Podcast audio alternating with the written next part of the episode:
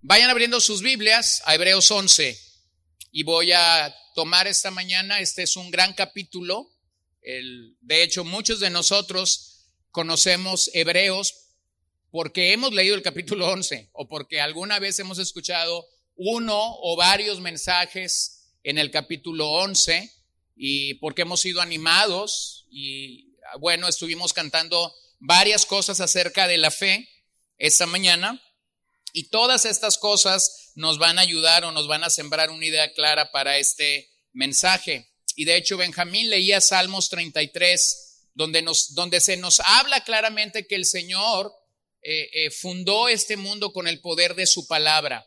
Él no necesitó nada para crear este mundo, sino solamente su palabra, y eso es algo bueno y necesario para todos nosotros.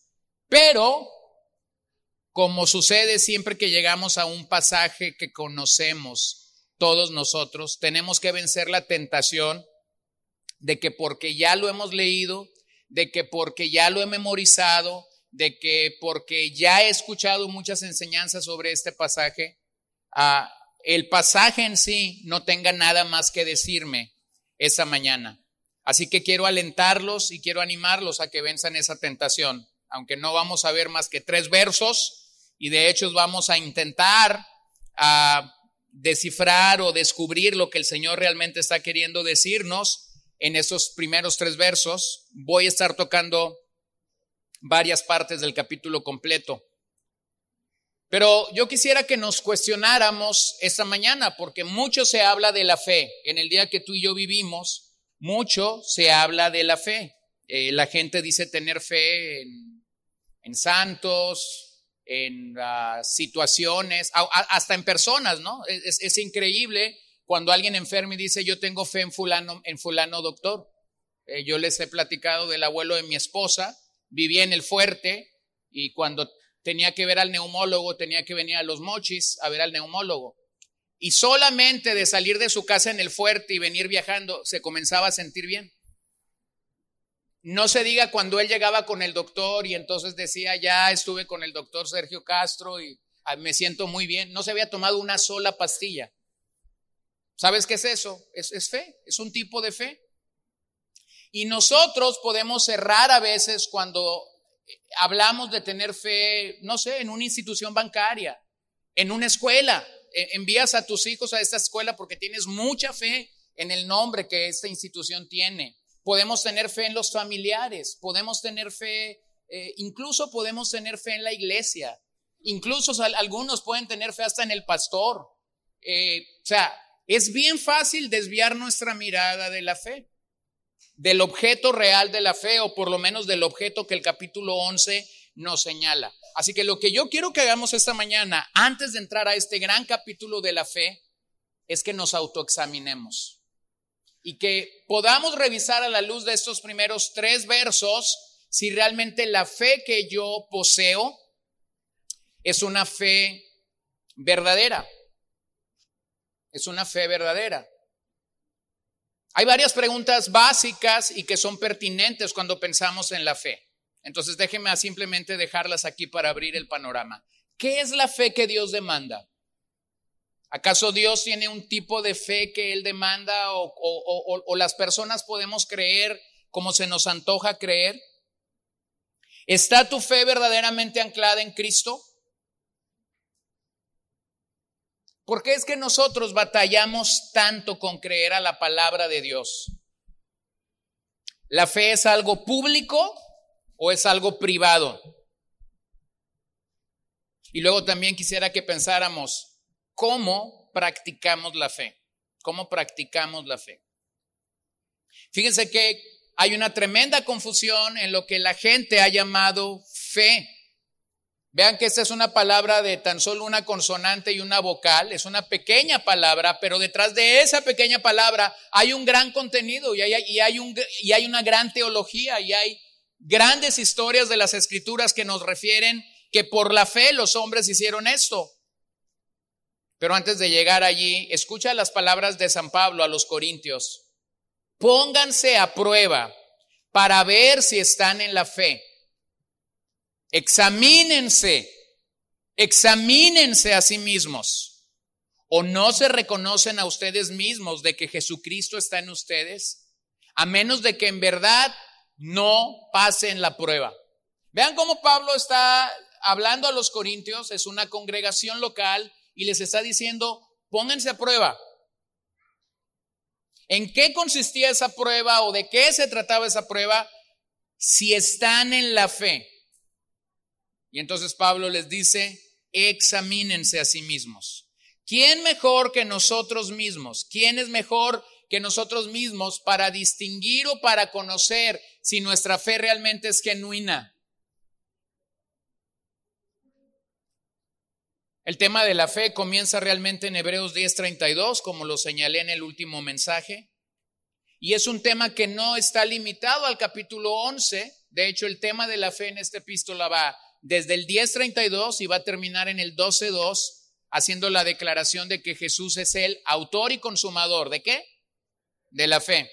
Después de que tenemos este gran capítulo 11, donde a partir del verso 4 comenzamos a ver la historia o el ejemplo de hombres de fe. Y va a ir uno tras otro, va a ir uno tras otro, Abel, Noé, Abraham, David, los profetas y todos los que están ahí, Moisés, y todos los que están en ese capítulo 11.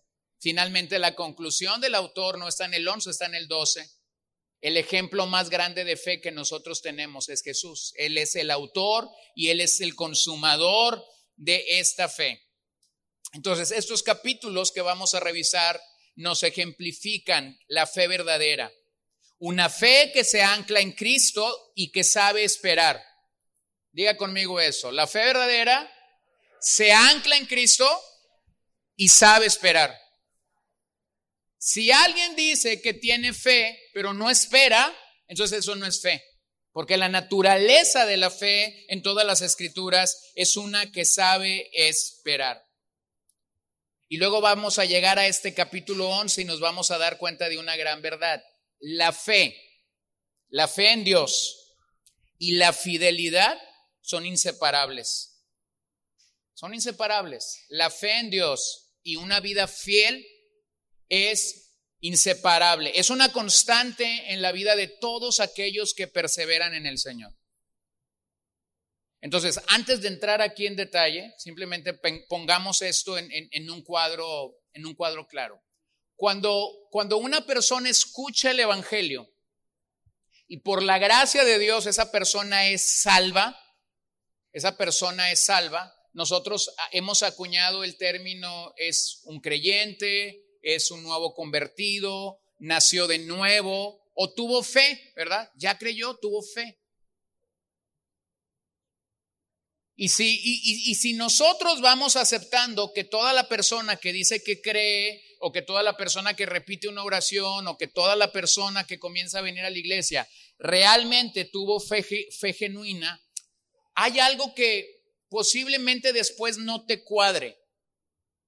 Y lo que no te cuadre pudiera ser que esa persona que dijo creer, que esa persona que a lo mejor profesó, o que incluso esa persona que se bautizó en un momento emotivo, de repente ya no está.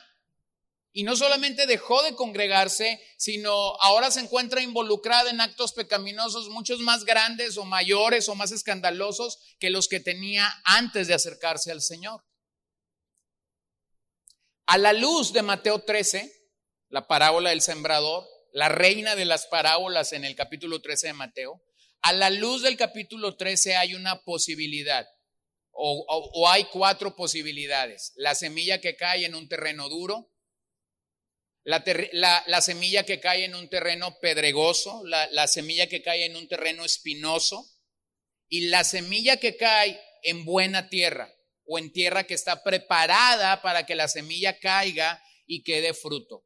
En esa parábola se nos explica claramente por qué es que hay algunas personas que creerán de manera genuina y por qué hay, por qué hay otras personas que aparentemente creerán, pero no van a perseverar.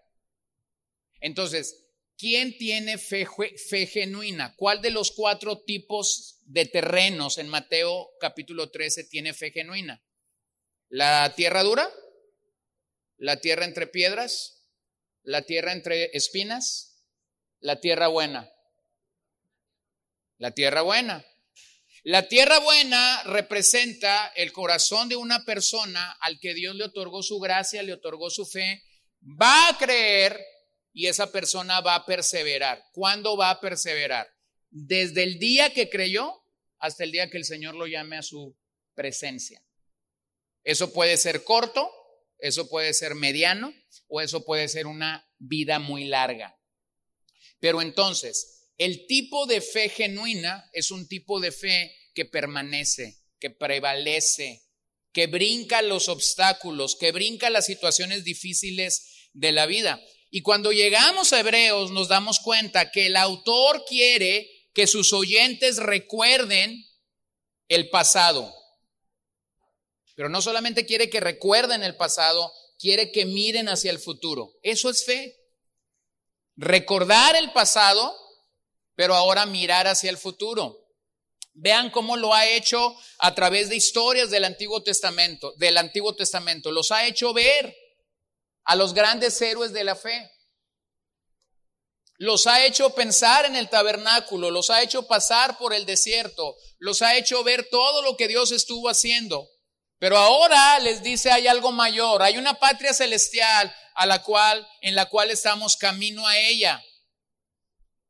Incluso vean cómo en el pasado inmediato de ellos el autor ha dicho que estos hermanos tuvieron un gozo inicial cuando les quitaban sus bienes. Pero entonces ellos miraban hacia el futuro a una patria celestial segura para el Hijo de Dios. Así que ahora los anima a seguir y les presenta los desafíos de otros hombres que al caminar siguiendo la causa de Cristo han sufrido o han padecido en manos o en tormentos humanos. Entonces, cuando llegas al capítulo 11, pareciera ser que hay una comunidad en la iglesia de los hebreos a la que se está escribiendo originalmente, que está depositando su vista en cuestiones terrenales, pero que no está viendo las realidades invisibles. Entonces, a la luz de eso, permíteme hacer dos preguntas para este mensaje. ¿Qué es la fe verdadera? ¿Y cómo se describe esta fe en el capítulo 11? Esos son los dos puntos mayores que vamos a, revisar. Hebreos 11 es llamado el Salón de la Fe, como ustedes lo saben, o la Galería de los Hombres de Fe, o el Museo de los Hombres de Fe. Se nos detallan hazañas, se nos detallan hechos, se nos detallan vivencias. No es un detalle biográfico de la vida de cada uno de ellos. No se nos detalla toda la vida de Moisés, no se nos detalla toda la vida de Abraham, no se nos detalla toda la vida de Abel. Pero lo que sí se nos detalla son aquellos aspectos que el Espíritu Santo quiso dejar claros para la audiencia original que eran necesarios para descubrir lo que significa creer en Dios y vivir por fe. El doctor Schreiner, en su comentario de esta epístola, dice, el capítulo 10 termina con una llamada a la fe. Y entonces en el 11 se inserta la sección como una exhortación de la carta al destacar la naturaleza y el carácter de la fe salvadora. Nos presentarán ejemplos que sirven de exhortación. Es decir, ¿cómo debo de ver estas vidas? Como ejemplos que nos están exhortando, como ejemplos que nos están exhortando. Tomemos desde el verso 10:39, Hebreos 10:39, donde termina el capítulo 10, pero nosotros no somos de los que retroceden para perdición, sino de los que tienen fe para la preservación del alma. Ahora bien, la fe es la certeza de lo que se espera, la convicción de lo que no se ve, porque por ella recibieron aprobación los antiguos. Por la fe entendemos que el universo fue preparado por la palabra de Dios, de modo que lo que se ve no fue hecho de cosas visibles. Y quise tomar desde el 1039, porque vean cómo el 1039 prepara, y este es el estilo del autor, ¿no? nos introduce un tema antes de que lo va a desarrollar. ¿Y cómo nos lo introduce al declarar que no somos de los que retroceden para perdición, sino de los que tienen fe para la preservación del alma? No somos de los que retroceden para perdición. A la luz de Hebreos, esos que retroceden para perdición son los apóstatas. Y luego viene el contraste, sino de los que tienen fe para la preservación del alma. Del alma.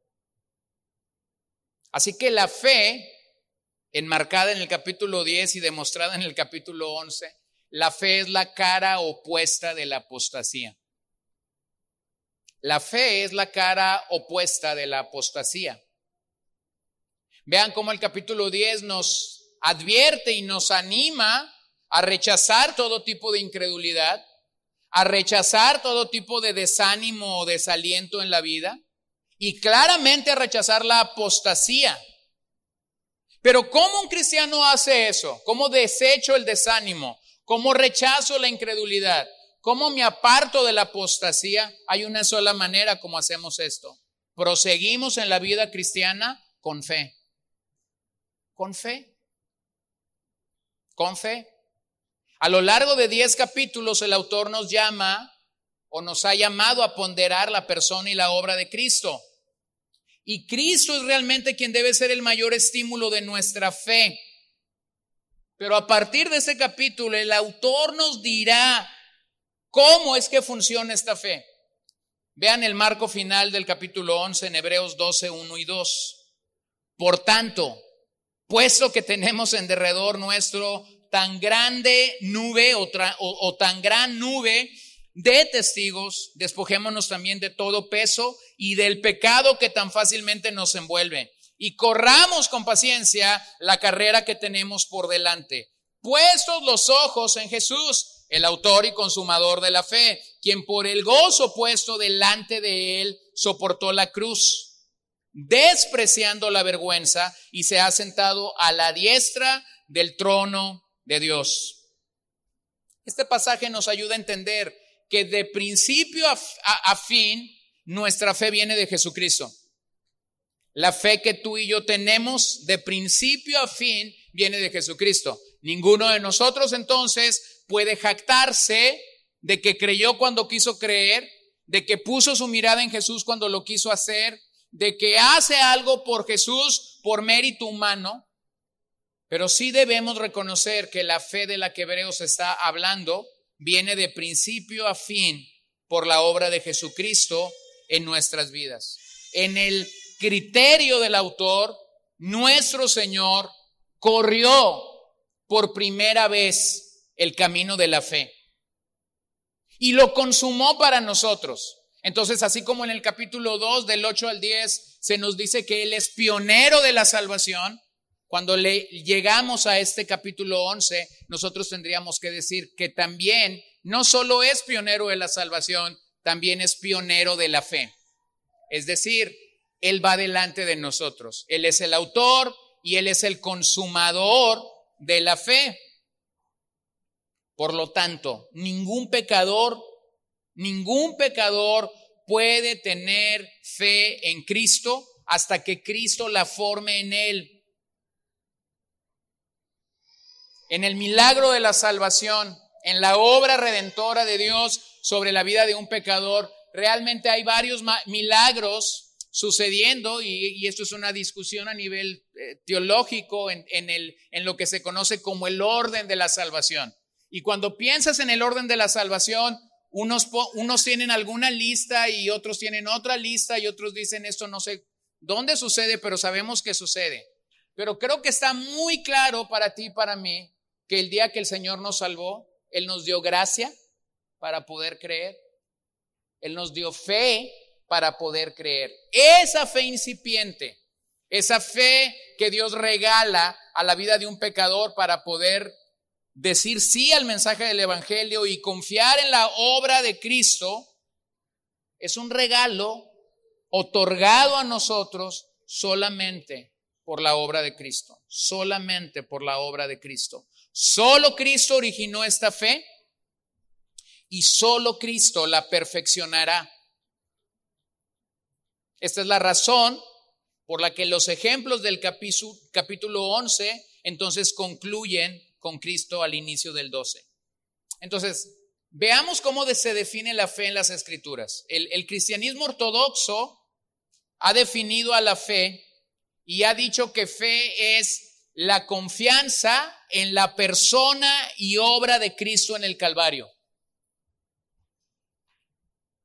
Es la confianza en la persona y obra de Cristo en el Calvario y también fe es la confianza plena en su verdad revelada en las Escrituras.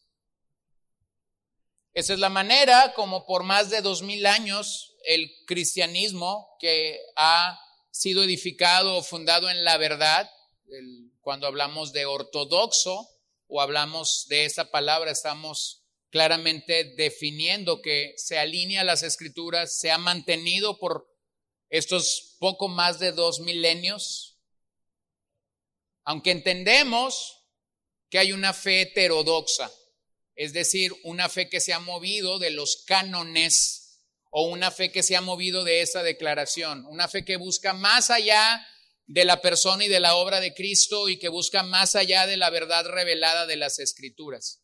Pero cuando pensamos en el cristianismo ortodoxo, siempre han estado estas dos verdades en la palestra. La persona y la obra de Cristo, confiar en la persona y la obra de Cristo, confiar en la verdad revelada en las escrituras. Bueno, un movimiento heterodoxo que surgió hace unas décadas en América Latina es lo que conocemos como el movimiento de fe y prosperidad. Y para el movimiento de fe y prosperidad, la fe, esta es la declaración que ellos tienen, es una fuerza, es una energía, es un poder espiritual. Ah, ya no es confianza en la persona y la obra de Cristo. Ah, ya no es confianza en la palabra revelada. Y hermanos, quise dar este mensaje y no correr en el capítulo 11, porque nosotros lidiamos una gran batalla con muchas personas que ven a la fe desde una panorámica heterodoxa y no ortodoxa. O sea, tú y yo platicamos con creyentes que no meramente, creo yo, que no meramente están sentados aquí esta mañana, pero que los conocemos en el trabajo, que los conocemos en nuestras relaciones amistosas, que posiblemente los, los vamos a conocer con el paso del tiempo. Y cuando hablamos de fe, tenemos que definir qué es fe. Porque para un gran sector de la cristiandad el día de hoy, la fe es una energía, la fe es un poder, la fe es una fuerza. Pero eso no es lo que la Biblia dice acerca de la fe. Por eso es que es un movimiento ah, heterodoxo. Para ellos la fe es esa fuerza que puede mover leyes espirituales que pueden hacer que leyes espirituales funcionan y produzcan así prosperidad. Pero debemos de ser claros, eso tiene un nombre eh, y eso no se llama evangelio, eso se llama metafísica. Eso se llama metafísica. Para ese tipo de fe, Dios no es soberano. Para ese tipo de fe, Dios es un títere que debe obedecer todo tipo de capricho que la persona tenga. Entonces, en ese ambiente donde la fe es una energía, donde la fe es un poder, donde la fe es una fuerza, se escucha se escuchan estos términos de manera común, declárelo, reclámelo, decrételo, amárrelo. Y cuando todos estos términos salen a las, a las palestras, te das cuenta que nada de estos términos está en las escrituras para que un hombre lo pueda, lo pueda hacer. Sencillo. Los únicos que decretaban en las escrituras, ¿quiénes eran? Los reyes.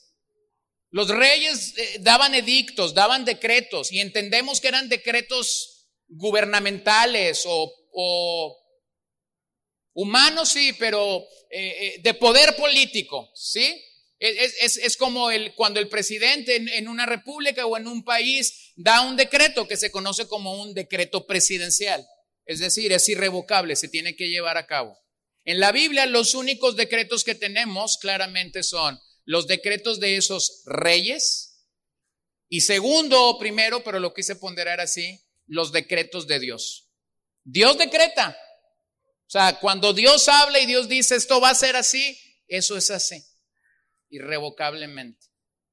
Pero de allí en fuera, nosotros no vemos a ningún apóstol, a ningún creyente decretando, reclamando, haciendo este tipo de amarres, porque lo que la Biblia nos enseña cuando nos presenta cómo orar por otros creyentes, claramente es que la voluntad de Dios se va a llevar a cabo.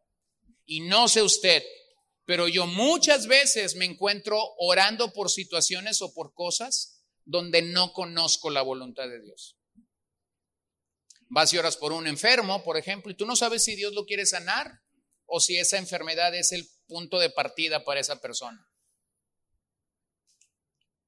Entonces, no, cuando tú ves esto y llegas a una conclusión sencilla, Dios, Dios, o por lo menos el Dios de las Escrituras, sí es soberano. No es un títere, no es alguien al que podemos torcerle la mano y hacer con él lo que queramos. Y entonces llegamos así al capítulo 11 y nos damos cuenta de algo muy sencillo. Muy sencillo. La fe de los hombres que se mencionan en este capítulo tienen un común denominador.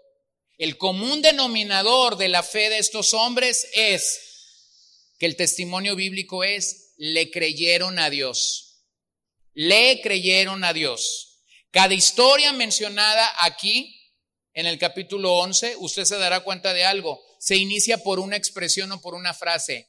Por la fe, por la fe Abel, por la fe Abraham, por la fe David, por la fe Moisés. Vean cómo se nos presenta que es por la fe.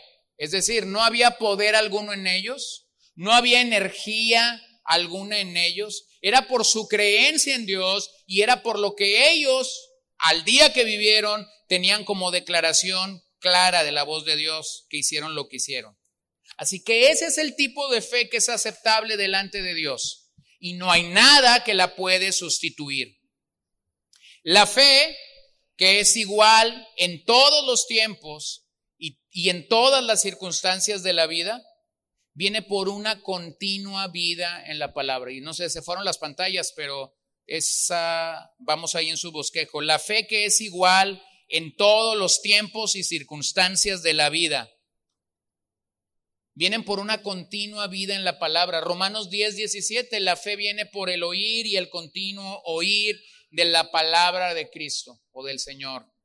Mientras más leo las escrituras, mientras más estoy cerca de las escrituras, entonces yo voy a tener un aprecio real y voy a, y voy a estar creciendo en fe. Hermanos, escuchar testimonios de lo que Dios puede hacer con alguien o de lo que Dios hizo en la vida de alguien es una bendición, sí, es una bendición, pero no va a hacer que tu fe madure. A veces tenemos esa idea equivocada de que si, si, si, si me vuelven a contar el testimonio de una, de una persona, de lo que Dios hizo, mi fe va a ser fortalecida. Eso no es cierto. Tu fe va a ser fortalecida porque leíste Génesis. Tu fe va a ser fortalecida porque leíste Éxodo, Levítico, Números, Mateo, Lucas, Juan. Pero hay una hay un tipo de misticismo en el mundo en el que vivimos, ni siquiera voy a decir en la iglesia, en el mundo en el que vivimos hay un tipo de misticismo donde la gente está dispuesto a pagar porque te lean el tarot, a pagar porque te lean las cartas, a pagar para que te quiten o te pongan algo. Y de repente cuando esa gente que está acostumbrada a pagar viene a la iglesia y escucha que un hermano está diciendo, fíjate que yo oré por esto y, y el Señor sanó a fulano de tal. Y esa persona va a estar corriendo detrás de ese hermano siempre para decirle, podría volver a contar el testimonio de aquello.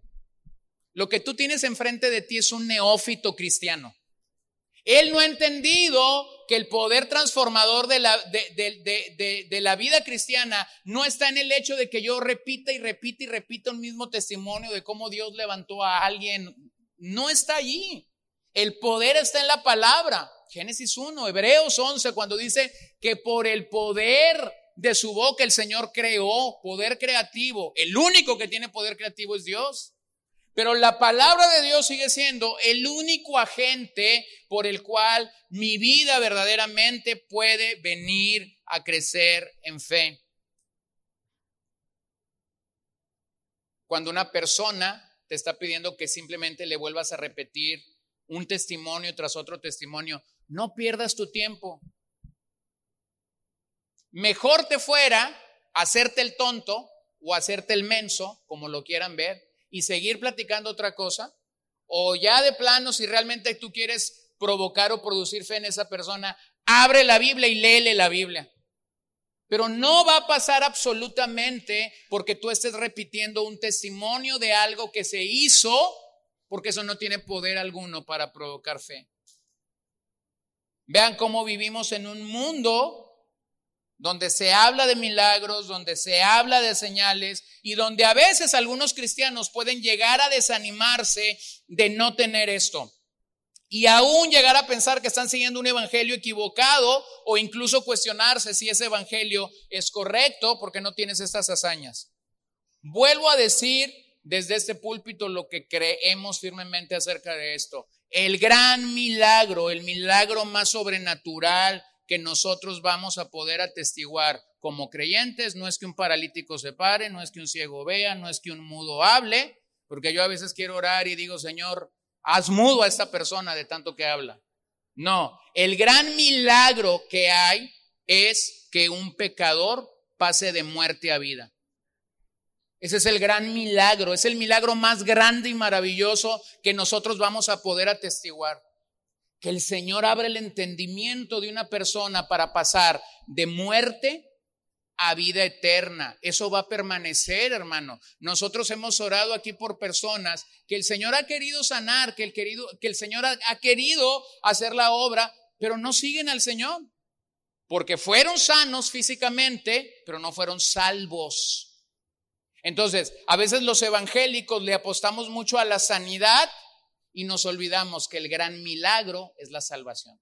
¿Estamos peleados con la sanidad? No, definitivamente no. Creemos que Dios puede sanar a quien Él quiera sanar, pero creemos que la salvación, aquella salvación genuina que viene por fe en el Señor, es algo que verdaderamente prevalece. Entonces, pregunta número uno, ¿tengo una fe verdadera? Bueno, vamos a ver cómo es esa fe en las escrituras. Número uno, la fe verdadera es una fe que persevera. ¿Cómo yo puedo saber que tengo una fe verdadera? Porque estoy perseverando. Ahora, hermanos, vamos a ser honestos. La palabra perseverar a veces nos queda muy grande. Es como una palabra así que tenemos como, como que ya me estoy muriendo o ya estoy cerca de mi funeral y, y entonces comienzo a pensar en eso. Pero la palabra perseverar es, es, una palabra que se repite bastante en el Nuevo Testamento. Y al pensarse mi fe es verdadera, tengo que cuestionarme si esa fe me está llevando a perseverar. Una fe verdadera perdurará y se sobrepondrá a todos los embates de la vida. Los embates de la carne, los embates de Satanás, los embates del mundo. Esa fe que persevera es una entrega a Jesucristo a pesar de que otros ya no están. Pensemos en la comunidad a la que fue escrita la epístola a los hebreos. ¿Se acuerdan? Algunos estaban regresando al judaísmo, algunos estaban regresando a la idea de, presentar sacrificios en el sistema levítico. Así que posiblemente de la congregación de decenas o de cientos que habían iniciado, de repente los hebreos volteaban a la derecha y ya no estaba ahí la hermana Noemí, la hermana Ruth y la hermana Jocabet. De repente estos hebreos volteaban a la izquierda y ya no estaba el hermano Jacob, ya no estaba el, el hermano Abraham, ya no estaba el hermano, no sé, David. Y el Señor les dice, tienen que perseverar. Y, estoy tratando de traer nombres bíblicos para no señalar absolutamente nada. Y si ya rebané a alguien, disculpen. Pero entonces, esto es una realidad en la vida cristiana. Tú pudieras pensar, del momento que yo creí Bueno, de repente todavía me encuentro fotografías de estas impresas y de repente en algunos libros o en algunas Biblias me encuentro bautismos de hace dos décadas o de tres décadas y yo comienzo a contar y digo, ¿a dónde están? O veo fotos de la iglesia y digo, ¿a dónde están? La fe que persevera no pone su mirada en estos hermanos que posiblemente un día estuvieron con nosotros y hoy no están. La fe que persevera va a seguir adelante, va a ser una constante, porque no es ni la hermana Noemí, ni la hermana Ruth, ni la hermana Jocabet, a donde se me, llama, se me llama a tener fe, se me llama a poner mi fe en Jesucristo. Así que esta es una entrega a Jesucristo a pesar de que otros ya no están. Hermanos, no sé si te has dado cuenta, pero posiblemente la persona que te discipuló de manera inicial no ha perseverado en el Señor. Posiblemente la persona que te habló de Cristo no perseveró. Posiblemente el estudio bíblico al que asistías, los, los que hospedaban esa célula, tampoco están en el Señor ya. Es, es, como si el autor de los Hebreos nos preguntaran, ¿y ustedes van a desistir solamente porque ellos no están? Pongámoslo en esta perspectiva. ¿Cuántos años pasarán desde el día que creíste en Jesús de manera inicial y el día que estarás entrando a la patria celestial? No lo sabemos. Posiblemente van a pasar 25 años, posiblemente van a pasar 40 o 50, no lo sabemos. Es más, ya ni 25. En 10 años las cosas pueden cambiar mucho. En 10 años las cosas pueden cambiar mucho con respecto a gente que puede estar cerca de nosotros. Pero nuestro, caminar debe de ser visto como el, como el caminar de salir de Egipto a ir a Canaán. Egipto es ese lugar de esclavitud, Egipto es ese lugar donde estamos presos y Canaán finalmente es la tierra prometida. No nos toca a nosotros, hermanos, hacerla de auditores para saber si la gente es salva genuinamente o no lo es. Pero hay una manera obvia, y lo tenemos que decir, hay una manera obvia que las escrituras nos permiten entender si una persona fue salva genuinamente o no. Y la manera obvia de que una persona es salva es que un salvo genuinamente persevera en el Señor.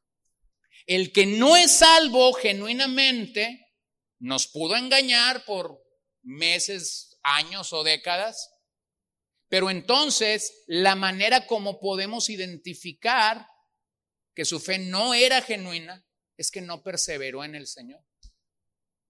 Es que no perseveró en el Señor.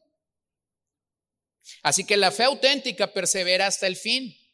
Es como lo dice Mateo 10, 22 y Marcos repite también esta expresión, pero Mateo 10, 22 dice, y serán odiados de todos por causa de mi nombre. Pero el que persevere hasta el fin, ese será salvo.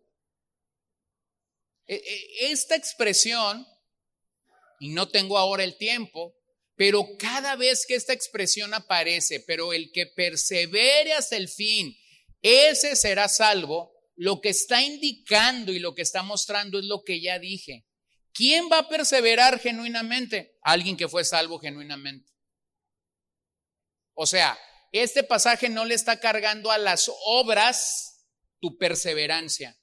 Esta expresión, las veces que se repiten en, en el Nuevo Testamento, indican que si la salvación realmente es genuina, es decir, que si ellos creyeron genuinamente en Cristo, entonces van a perseverar. Pero quien no tiene esa fe genuina, esa fe salvadora, como algunos estudiosos del Nuevo Testamento lo llaman, simplemente va a reventar. Pudiera estar temporalmente y sostenerse y aguantar ciertas situaciones, pero tarde que temprano va a reventar. Entonces, vean, la epístola está llena de advertencias en contra de la incredulidad, en contra de aquellos que profesan fe y después se marchan. En otras palabras, en aquellos que demostraron por su apostasía que todo lo que dijeron simplemente era, era palabras, pero no una fe genuina.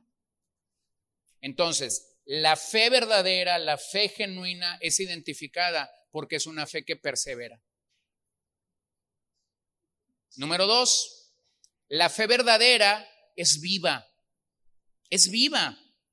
La fe se manifiesta no solo en que yo digo que tengo fe, la fe se manifiesta en la manera como vivo esa fe. No solo de la manera como lo decimos.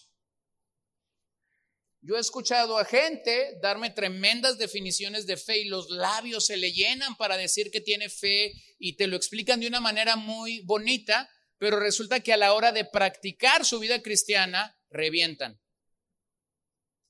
se resbalan con muy poquito jabón.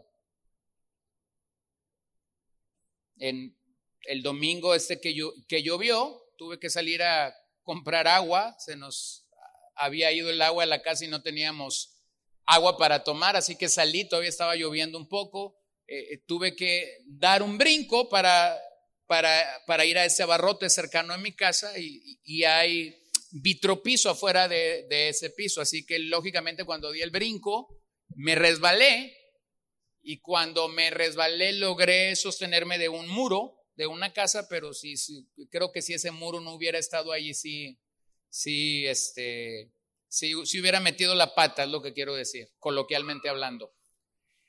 Y traigo eso a colación por la siguiente razón. Esa fe viva a la que nos estamos refiriendo es una fe que tiene relación entre lo que dice creer y lo que hace. Y lo que hace. Y a veces eso dista mucho en nuestras vidas. Vean cómo el capítulo 11 nos dice, Enoch caminó con Dios. Noé construyó un arca. Abraham obedeció a Dios en todo sin cuestionarlo. Moisés no estimó la vida placentera que se le brindaba en Egipto. ¿Se dan cuenta? O sea, lo que ellos decían creer tenía una relación con su propia vida. Por lo tanto, la fe verdadera no solo tiene que ver con doctrinas, sino con nuestro estilo de vida. La fe verdadera no solo tiene que ver con, con ciertas o cuales doctrinas, sino tiene que ver con nuestro estilo de vida. En nuestros días popula una moda, o no sé cómo llamarlo, pero una moda que ha sido nociva a la vuelta de, poder verlo a unos años. Gente jactándose de decir tenemos la sana doctrina, gente jactándose de cacaraquear que por sana doctrina salieron de una congregación y fueron a otra. Pero no me digas cuál es tu doctrina si tu estilo de vida no coincide con lo que tú estás diciendo. Eh, por ejemplo, yo he platicado con algunos hermanos que le cargan la mano a la doctrina de la gracia, es decir, que le exageran. Y yo les he tenido que decir, mira, todo lo que tú dices está muy bien, nada más que veo una discrepancia. No tienes gracia para decirlo. Entonces no te puedo creer. Porque lo primero que la doctrina de la gracia hace es identificar que tú eres una persona necesitada de gracia.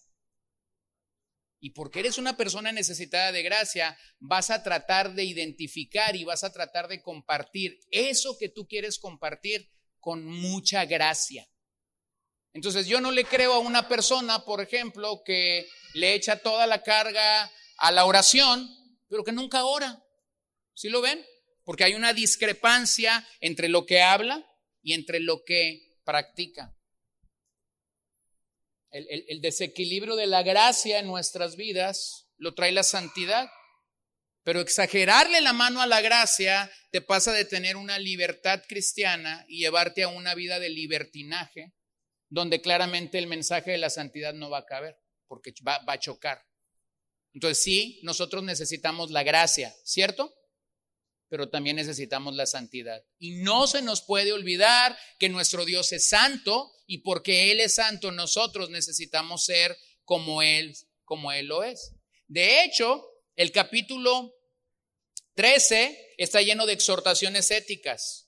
El capítulo 13 de Hebreos está lleno de maneras prácticas de cómo un cristiano debe vivir sobre esta tierra. De hecho, Pablo nos recuerda en, en Romanos 12.2, y no se adapten a este mundo, sino transfórmense mediante la renovación de su mente, para que verifiquen cuál es la voluntad de Dios y lo que es bueno, aceptable y perfecto.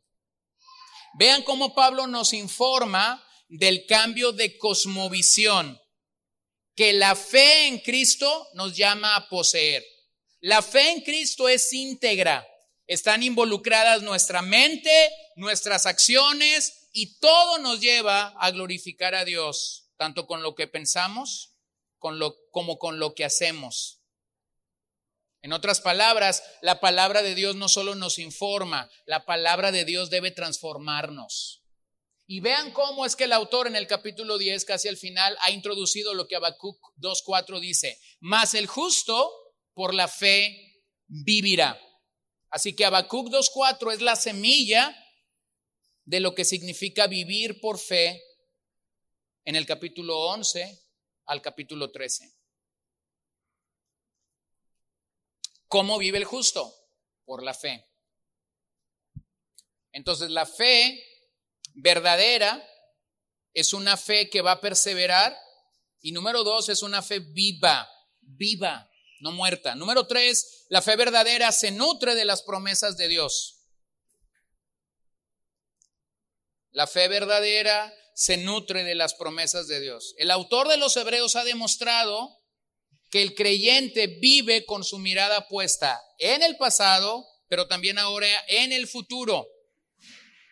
Cuando pensamos en el futuro, claramente hablamos del retorno de Cristo, la promesa de cielos nuevos y tierra nueva, la promesa de que el creyente fiel tendrá un galardón, pero lo mejor, la más grande promesa es lo que primera de Juan 3.2 nos dice, amados, ahora somos hijos de Dios y aún no se ha manifestado lo que habremos de ser, pero sabemos que cuando Cristo se manifieste, seremos semejantes a Él, porque le veremos como Él es. E, e, esa semejanza no tiene que ver con ser Jesús, pero esa semejanza sí tiene que ver con una vida eterna. O sea, Él es eterno. Nosotros, al llegar a la patria celestial, seremos eternos. Él no tiene problemas con el pecado. Nosotros, al llegar a la patria celestial, dejaremos de lidiar con la batalla en nuestra carne. Pero eso de ser semejante a Él no significa que va a haber millares de ángeles adorándonos. Ni lo creas. Solo Él merece la gloria.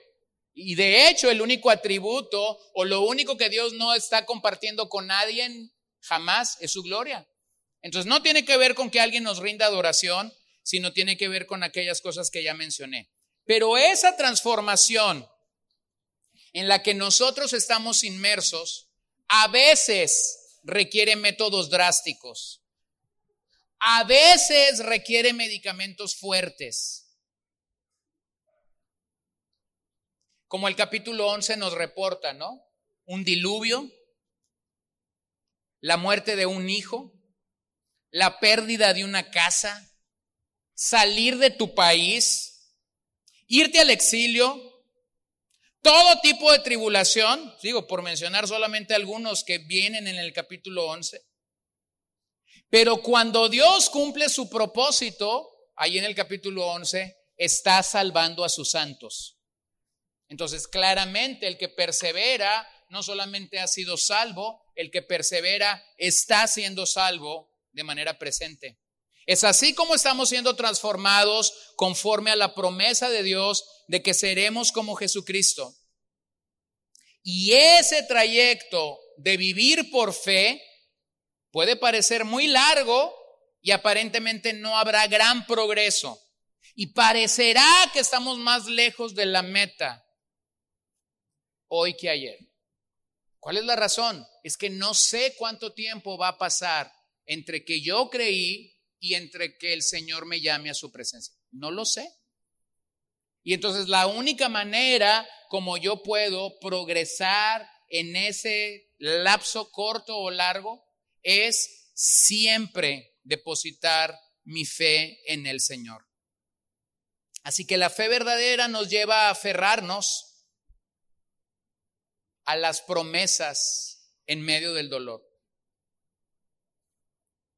Vean cómo lo dice Hebreos 12:12. Por tanto, fortalezcan las manos débiles y las rodillas que flaquean y hagan sendas derechas para sus pies, para que la pierna coja no se descoyunte, sino que se sane. Por tanto, fortalezcan las manos de los débiles. Hermanos, ¿cómo vamos a fortalecer las manos de los débiles y las rodillas que flaquean si nosotros no estamos aferrados a Cristo? ¿Cómo lo vas a hacer? Bueno, rápido, no lo vas a poder hacer. Entonces aquí está, nuestra fe debe ser robusta, nuestra fe debe de ir creciendo, siempre creciendo, siempre permaneciendo donde debe permanecer. Nuestra fe en la persona y en la obra de Jesucristo y en las verdades que las escrituras nos presentan no deben de ir decayendo, deben de ir creciendo continuamente. Y Dios te pudiera sorprender en el proceso y Dios te pudiera sorprender en tu trayectoria o en tu caminar de poder establecerte, de poder perfeccionarte, de poder usar a quien Él quiera para, para, para establecerte. Ayer llegué de estar en la funeraria unas horas por la mañana y llegué con mi esposa y le dije lo siguiente, ¿crees aún que Dios habla? Sí, me dice. Y yo le digo, ¿Crees aún que Dios pudiera usar a los incrédulos para a veces, para a veces hablar a sus santos? Entonces le platiqué que estuve en una conversación circunstancialmente con una persona a la que conozco por muchos años. Y cuando yo comencé a platicar con esta persona, él, pensó él comenzó a relatarme varios, varias, situaciones, varias anécdotas.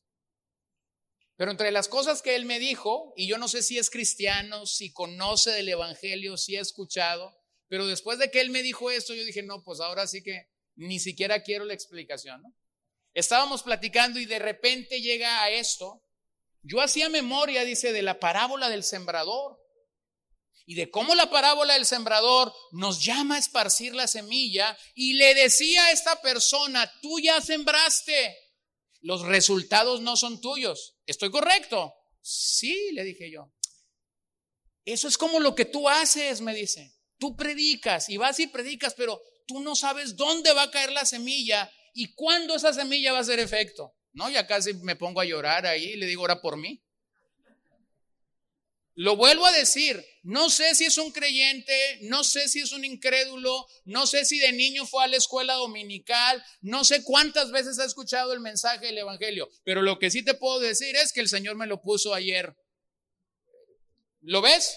en tu trayecto de aquí a que el Señor te llame, mi querido hermano, Dios pudiera afirmarte a través de formas y de métodos que posiblemente no van a ser lo que tú estás esperando. Pero cuando Dios lo hace y cuando eso viene a alimentar tu fe en la persona y en la obra de Jesucristo, tu fe en las verdades de las escrituras, tú y yo debemos de, estar atentos para decir amén Ahora, ¿cómo se describe esta fe en Hebreos? Vamos a ir rápido porque es más corto. Número uno, hay tres palabras que definen la fe ahí en Hebreos. Número uno, certeza. Certeza es un apoyo o un respaldo. Certeza en este pasaje funciona como los cimientos o el fundamento de una casa. Es una garantía, es algo que está totalmente de acuerdo. Pero esta expresión me encanta de certeza. La certeza no es un tipo de confianza subjetiva, sino objetiva. Sino objetiva. ¿Y de dónde viene una verdad objetiva a todo cristiano? La verdad objetiva viene de la palabra. Un tipo de cristianismo objetivo es aquel que está diciendo, la Biblia dice, un tipo de cristianismo subjetivo es aquel que dice, yo sentí, yo soñé, yo tuve esta revelación. Es subjetivo. O sea, cuando una persona me dice, yo sentí, yo no puedo saber si eso es cierto. O como decimos acá en México, eh, tuve una corazonada. No, ya uno tiene que saber cómo contestar, ¿no? Un día me dijo alguien, pastor, pastor, tuve una corazonada. Escucha al profeta, le dije yo, ¿a cuál profeta? Al que dijo que el corazón es engañoso. O sea, la fe no es subjetiva, la fe es objetiva.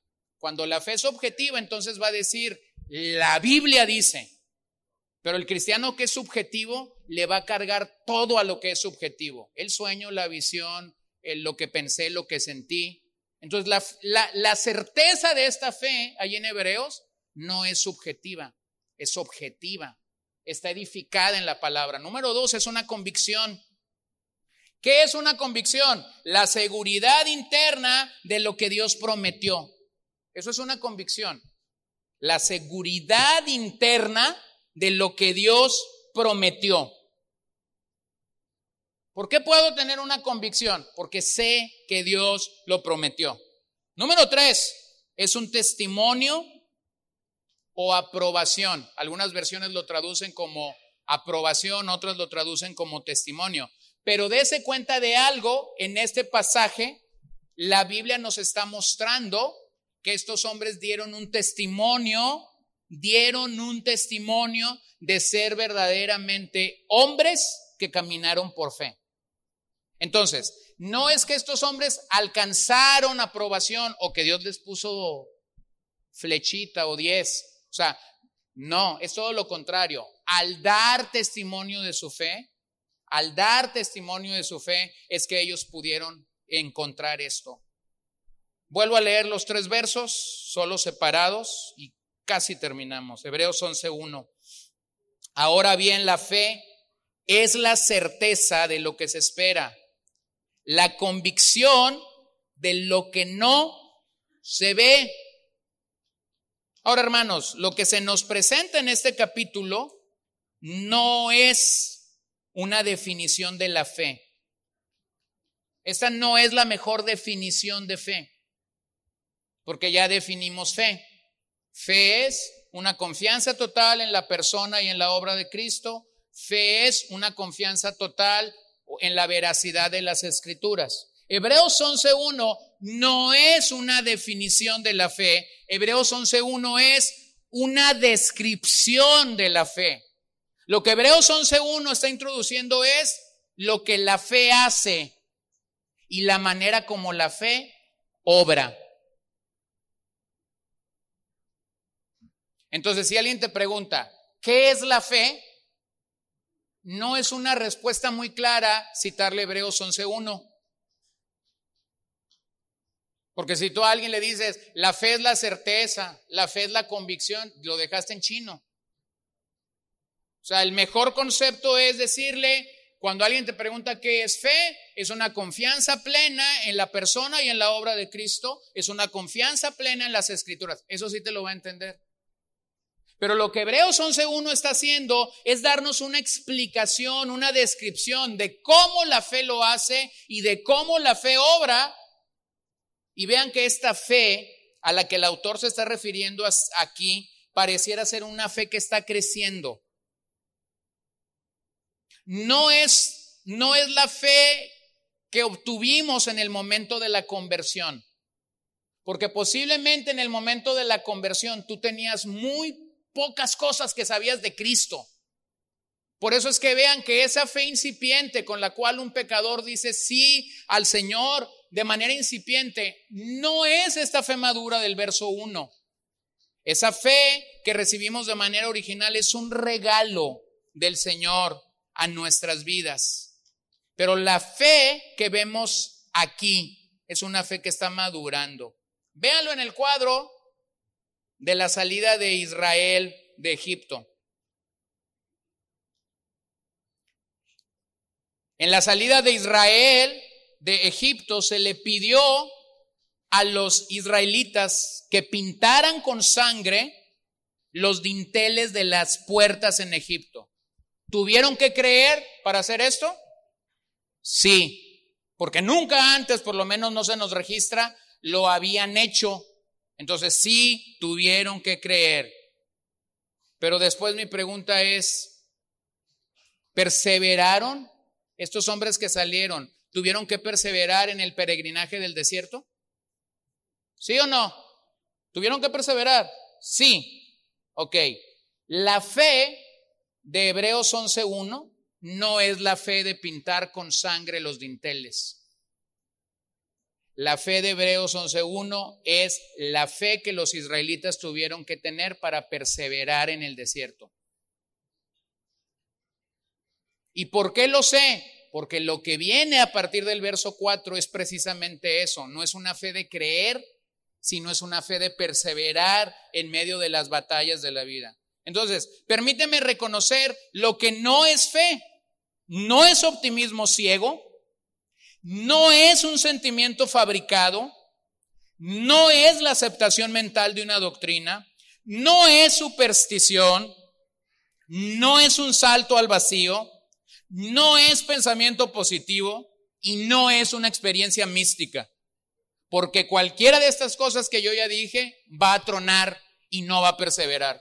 Entonces eso no es fe. Como ya dijimos, fe es una certeza, fe es una convicción, fe es el testimonio que persevera. Escucha lo que estos tres autores dicen acerca de la fe, simplemente para que pueda quedar más claro. Warren Wiersbe dice, la verdadera fe bíblica es obediencia a la palabra de Dios, a pesar de las circunstancias y de las consecuencias. En otras palabras, voy a creer a pesar de lo que venga.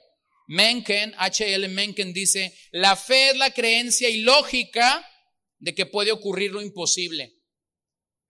Sí, es una creencia ilógica, no tiene razón, no tiene lógica.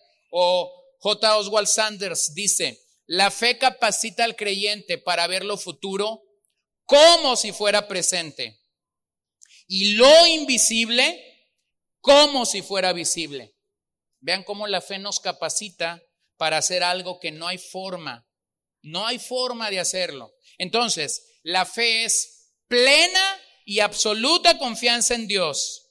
Es tener la convicción de que Él vive y de que Él está obrando a nuestro favor.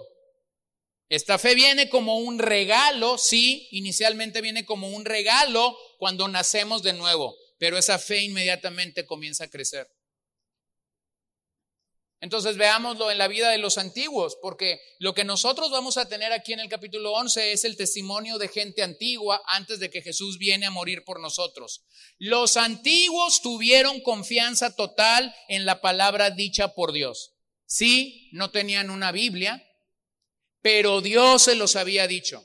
Y la voz de Dios literal para ellos fue lo que creyeron, y eso se llama fe.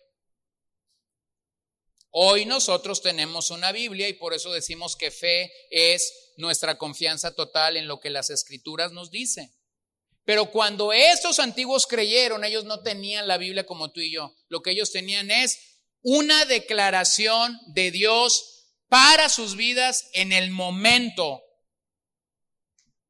Ahora, nos parece a veces a nosotros algo chocante pensar cómo creyó Abraham, cómo creyó Moisés. Hermanos, lo que Dios les había dicho en su día y en su momento, les era suficiente para confiar que las promesas de Dios eran verdaderamente para ellos. Entonces esa palabra certeza en el original es hupostasis y nos da a entender una base segura sobre la que se construye el edificio. Quiere decir estar debajo de, y también se utilizó en el pasado para tratar de un documento que certifica posesión de algo. Entonces, todo hijo de Dios posee una base firme de que aquello que Dios afirma en las escrituras es 100% confiable para nosotros. Esa es nuestra base firme. De ahí, de allí se desprende todo. Entonces nuestra fe sólida por la persona en quien descansa. ¿En dónde descansa tu fe? Debe descansar en Dios, debe descansar en Cristo, debe descansar en el Espíritu Santo. No tenemos fe en un milagro, no tenemos fe en la fe, no tenemos fe en una persona, no, tenemos fe en Dios. Eso es lo que hace que nuestra fe sea efectiva. Vean cómo el vocabulario puede introducirse a la iglesia y ni siquiera darnos cuenta de lo que a veces decimos y, no necesitas mucho el estar hablando con una persona para identificar los males de los que podemos eh, tener a veces los cristianos. Cuando una persona te dice, la fe es poderosa, se escucha muy bien, pero está equivocado. La fe no es poderosa. La fe no es poderosa, hermano. ¿Y sabes cómo te lo puedo asegurar que no es poderosa? El Señor nos hace así. estamos temblando, ¿no? Estamos titubeando por nada. ¿Era poderosa tu fe? No. ¿Quién es el poderoso? Dios. ¿En dónde está el objeto de la fe? En Dios. ¿Lo ven? Entonces, no, la fe no es poderosa. Si tú crees que la fe es poderosa, entonces tu fe no es ortodoxa, es heterodoxa andas por allá bateando por donde no debes de batear, entonces necesitas recuperar tu visión bíblica. O cuando alguien dice, hermanos, la oración es poderosa, erra, tampoco la oración es poderosa. La oración es el clamor de un pueblo débil a un Dios grande y poderoso. ¿Sí lo ves? Entonces, ni la fe ni la oración tienen poder, hermanos. El único que tiene poder es Dios. Oramos a Él y le creemos a Él. Esa es la gran, esa es la gran diferencia y eso es lo que hace efectiva a la fe. La fe bíblica es una fe solo en Dios, no es fe en la sustancia, no es fe en la fe, es fe en la persona única de nuestro Señor. Lo que Dios ha prometido jamás fallará. Pero fe también tiene que ver con mi futuro. Vean cómo lo dice el autor, lo que se espera. Entonces es como si la fe es como una flecha que apunta hacia el mañana de nuestras vidas. Y esa flecha en el arco tensado, cuando tú la lanzas, te permite anticipar, el anticipar tomar posesión de toda bendición espiritual. Es por ese tipo de fe que yo puedo estar seguro de que estaré en la patria celestial. Cuando usted hace esta pregunta a un católico romano, por ejemplo, no tengo problema de decirlo, esa es la religión cultural mayor en este país. Tú le preguntas a un católico romano, ¿vas a ir al cielo? Y más o menos, bien o mal, depende si pasó por doctrina o no tiene mucha doctrina, pero te va a decir al cielo como, pues si me porto bien voy a llegar, si hago buenas obras voy a llegar. Pero cuando tú le preguntas a un cristiano genuino, de los de veras, no, de los de papel, no de los de plástico. Cuando tú le preguntas a un cristiano genuino, ¿vas a ir a la patria celestial? Sí, te va a decir sin titubear. ¿Por qué? Por fe y por gracia. Se acabó. No hay más por lo que yo puedo ir al cielo. Por fe, ¿por qué? Porque Dios lo ha prometido. Por gracia, porque se me ha sido otorgada en la persona de Jesucristo. Entonces es por esa fe y por esa gracia que puedo estar seguro. Pero cuando dice el autor la convicción de lo que no se ve, es que el ojo de esa fe puede ver el mañana y verlo cumplido. Podemos vernos en el cielo, finalmente viendo cómo nuestro Señor intercedió por nosotros, reunido con los redimidos de todo, de todo el mundo. Pero esa fe no es, no debe ser confundida con mera imaginación. La imaginación es muy distante de la fe, pero la fe genuina ve a través de lo que Dios nos ha prometido en su palabra. Y no tiene que ver con que mi mente está disvariando. Esa fe genuina tiene que ver con que estoy anclado en Cristo. Vean Hebreos 11.2, porque por ella recibieron aprobación los antiguos, es decir, estos testigos ganaron la aprobación ante Dios el autor quiere que imitemos su ejemplo, por eso nos los presenta. Quiere que nuestra fe de alguna manera sea exhortada por la fe de Abel, por la fe de Abraham, por la fe de Enoch, por la fe de David, de Moisés. Quiere que veamos sus vidas. ¿Por qué quiere que veamos sus vidas? Porque son hombres de carne y hueso. Las personas que vieron a estos héroes no ellos, sino las personas que los vieron, dieron testimonio de su comportamiento.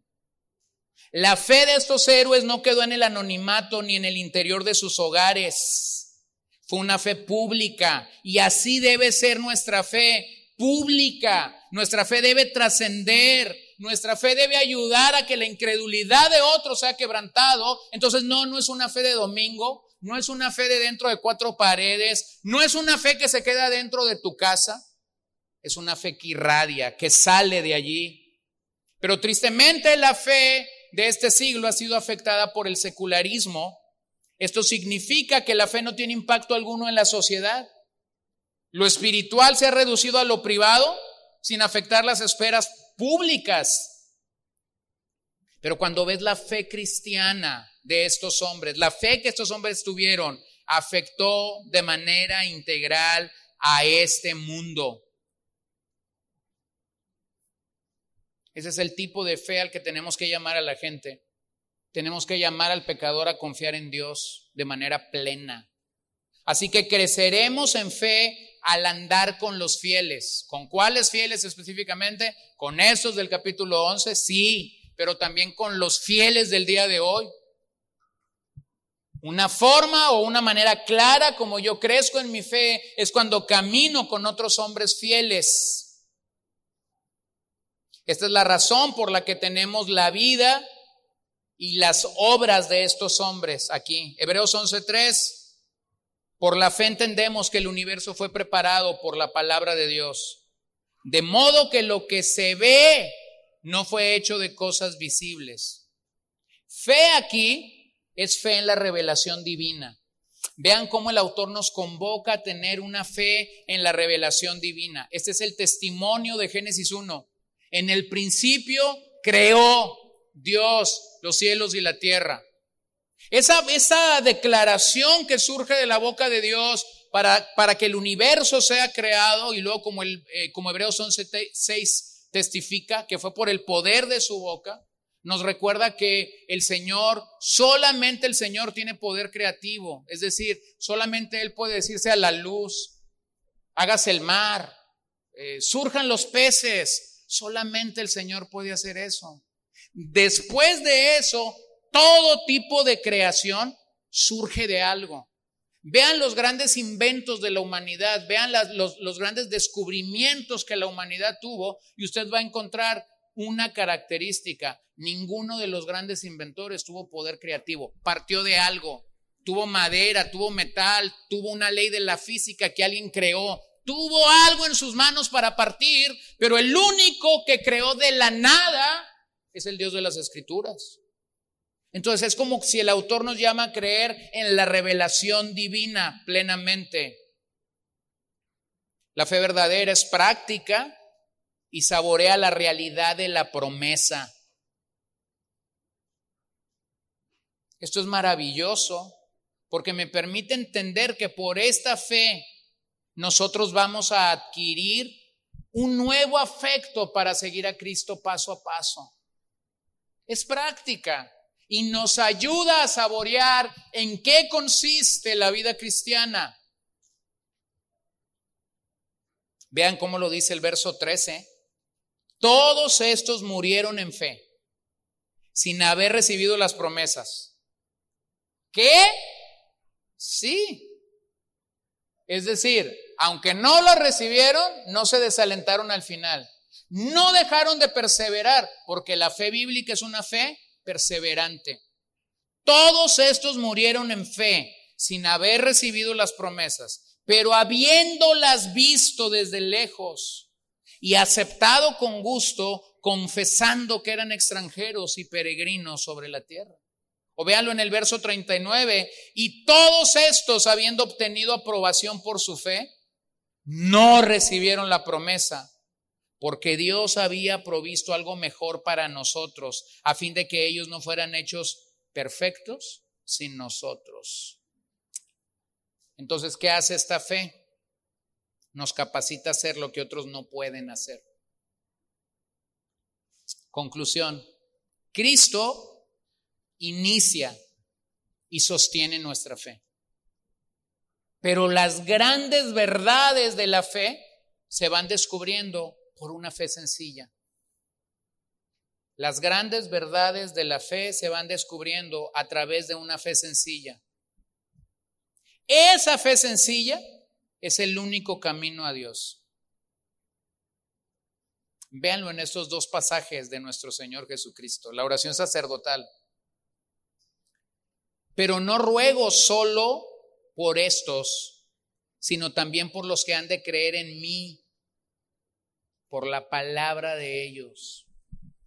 Vean esta oración, Jesús está orando por sus discípulos y entonces Él introduce esto, no solamente oro por los que tengo ahorita, oro por los que van a responder a mi llamado. Hermanos, ahí estábamos tú y yo. Ya el Señor estaba orando por nosotros en su obra sacerdotal. Entonces, eso debe animarnos y alentarnos a tener una fe perseverante, una fe viva, una fe creciente. Pero luego este pasaje es de tanto ánimo para nosotros. Lucas 22, 31 es el caso de Pedro. Simón, Simón, Mira que Satanás los ha reclamado a ustedes para zarandearlos como a trigo. Pero yo he rogado por ti para que tu fe no falle. Y tú, una vez que hayas regresado, fortalece a tus hermanos. Te pregunto esta mañana para terminar, ¿ha titubeado tu fe? ¿Ha titubeado tu fe? La mía sí, muchas veces. Pero entonces este es un buen recordatorio cuando nuestra fe titubea, que el intercesor por excelencia está delante del trono de Dios, rogando al Padre para ser fortalecidos y que podamos creer y confiar en Él. David Barth dice que la fe tiene tres perspectivas a la vez. Mira hacia atrás para ver al Jesús histórico y entonces creer. Creer que murió, creer que resucitó. Mira hacia arriba para ver al Jesús invisible sentado a la diestra del Padre. Y mira hacia adelante para ver al Jesús que vendrá otra vez. Eso es fe. Miras hacia atrás para ver, al Jesús histórico. Miras hacia arriba para ver al Jesús invisible, al que está intercediendo por ti, por mí, a la diestra de Dios Padre. Y mira hacia el futuro para ver al Cristo que retornará y que regresará por su iglesia. Entonces mi pregunta es esta mañana, ¿tienes fe genuina? ¿Tienes fe verdadera? ¿Has creído genuinamente en el Señor y tu fe está caminando y está creciendo y lo puedes saber porque estás perseverando pero entonces si tú no estás perseverando en el Señor, si tú estás declinando ante cualquier problema o adversidad de la vida, no te autoengañes. Simplemente la realidad de tu vida es que no tienes fe genuina. Y vale más que un buen día, y ese día puede ser hoy, tú te sinceres con Dios y tú le digas, necesito esa fe genuina. Necesito confiar y creer en ti. Querido amigo, venir a la iglesia no significa tener fe genuina. Porque conozco a gente que viene de manera litúrgica o tradicional y no está perseverando en el Señor. Venir a Cristo marca la diferencia en nuestras vidas porque hay un antes y un después. Venir a Cristo marca la diferencia porque te permite ser de los que cuando se presentan las adversidades saben a dónde correr y saben a dónde encontrar seguridad, gracia y protección para sus almas. Y posiblemente esta mañana Dios te trajo aquí para revelarte una sola cosa. O que tienes fe genuina o que tu fe es no genuina. Señor, yo oro esta mañana que todos seamos convictos por tu Espíritu Santo